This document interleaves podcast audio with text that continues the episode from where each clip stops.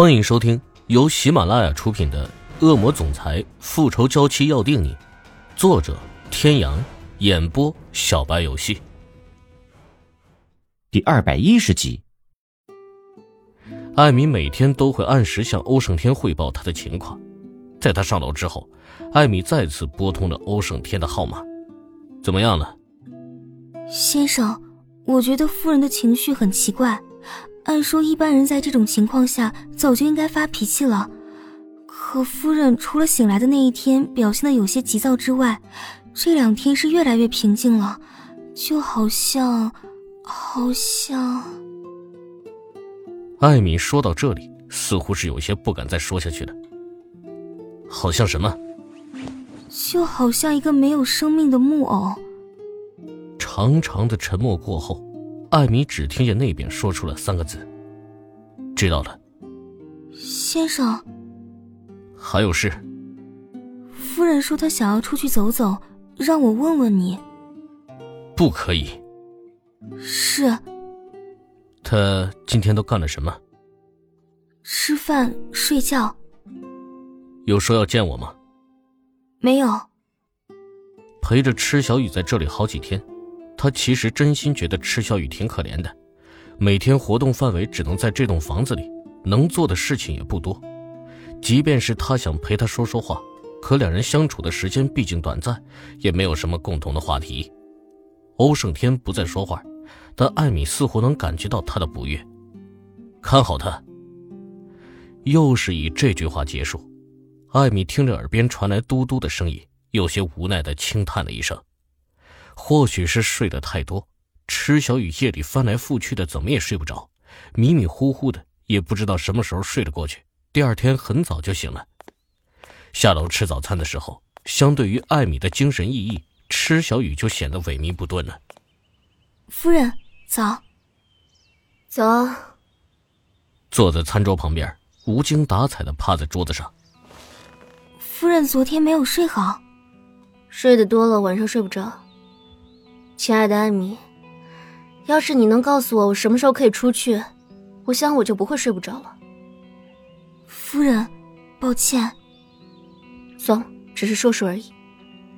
池小雨知道他只听命于欧胜天，所以对于他的回答，他也不抱什么希望。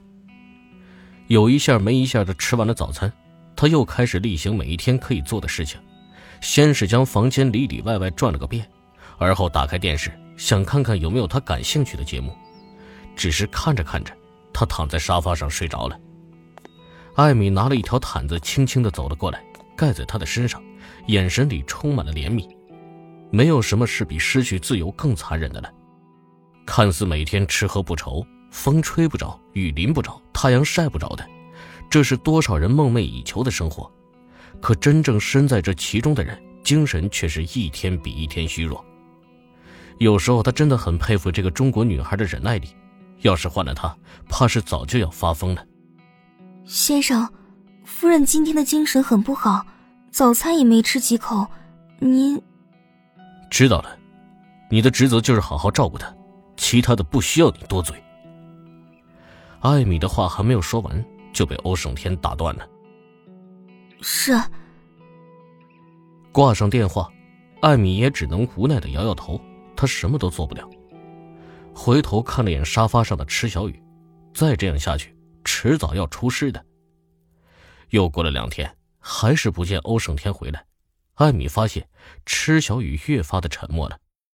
以前还愿意跟他说句话，现在除非是必要，大多数时候都是一个人待在房间里。他眼底的黑眼圈也越发的沉重起来。若说之前的他像是一个漂亮的洋娃娃。那么现在的他就只能算是具行尸走肉了。中午的时候，艾米上楼去叫他吃饭，敲了好久的门，池小雨都没有应声。艾米怕出事，找来房间的钥匙打开了门。进去的时候，看到池小雨躺在床上，睁着无神的双眼看着房顶。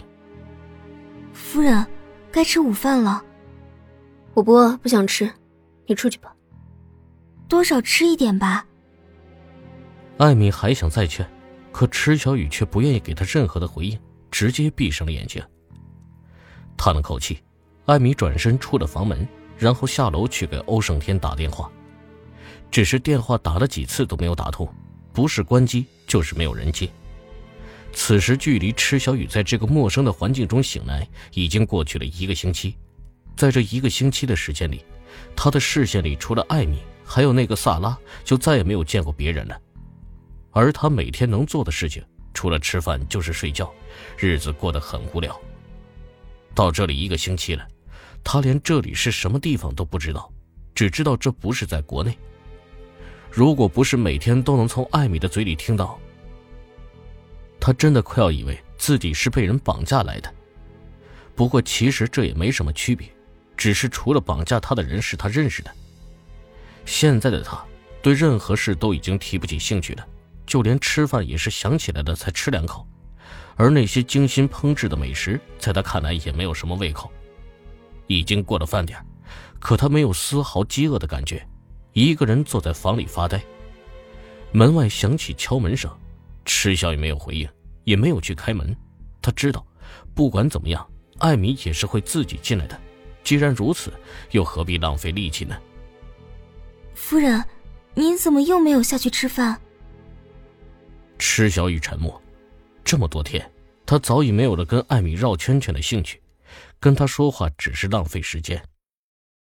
夫人。今天为您准备的是中餐，都是您喜欢吃的，也是先生特地派人送过来的。可池小雨仍然是一动不动的坐着，他现在生物钟全是颠倒的，虽然大部分的时间都是在睡觉，可他的精神却是越来越差。艾米很担心池小雨现在整个人变得死气沉沉，没有一点的活力，才这么几天而已，他的下巴都尖了。欧胜天那边不知道出了什么事情。电话一直都打不通，看着池小雨这个样子，艾米有心想让他出去，却又怕被欧胜天知道责怪自己，也只能这么眼睁睁地看着池小雨一天一天的消瘦下去。你放那儿吧，饿了我会吃的。池小雨知道，他若是再不说话，那么艾米就会一直端着盘子站在这里，直到他说话为止。艾米将餐盘放下，走了出去。池小雨的目光投向那高高的窗台，他看了眼靠墙放着的两个沙发，掀开被子下了地，脚刚一挨到地面，他整个人就向前倾去。幸亏房间里铺着厚厚的地毯，即使是摔了，但也不怎么疼。他苦笑着从地上撑起身体，这副躯体什么时候变得这么脆弱了？从地上爬了起来，他摇晃着走到沙发前面，用力地将沙发向窗口的方向拖。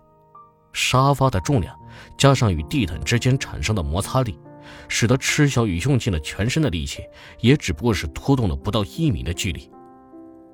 池小雨累得气喘吁吁地瘫坐在地毯上，休息了一会儿，感觉体力恢复了一些，他又爬起来继续拖。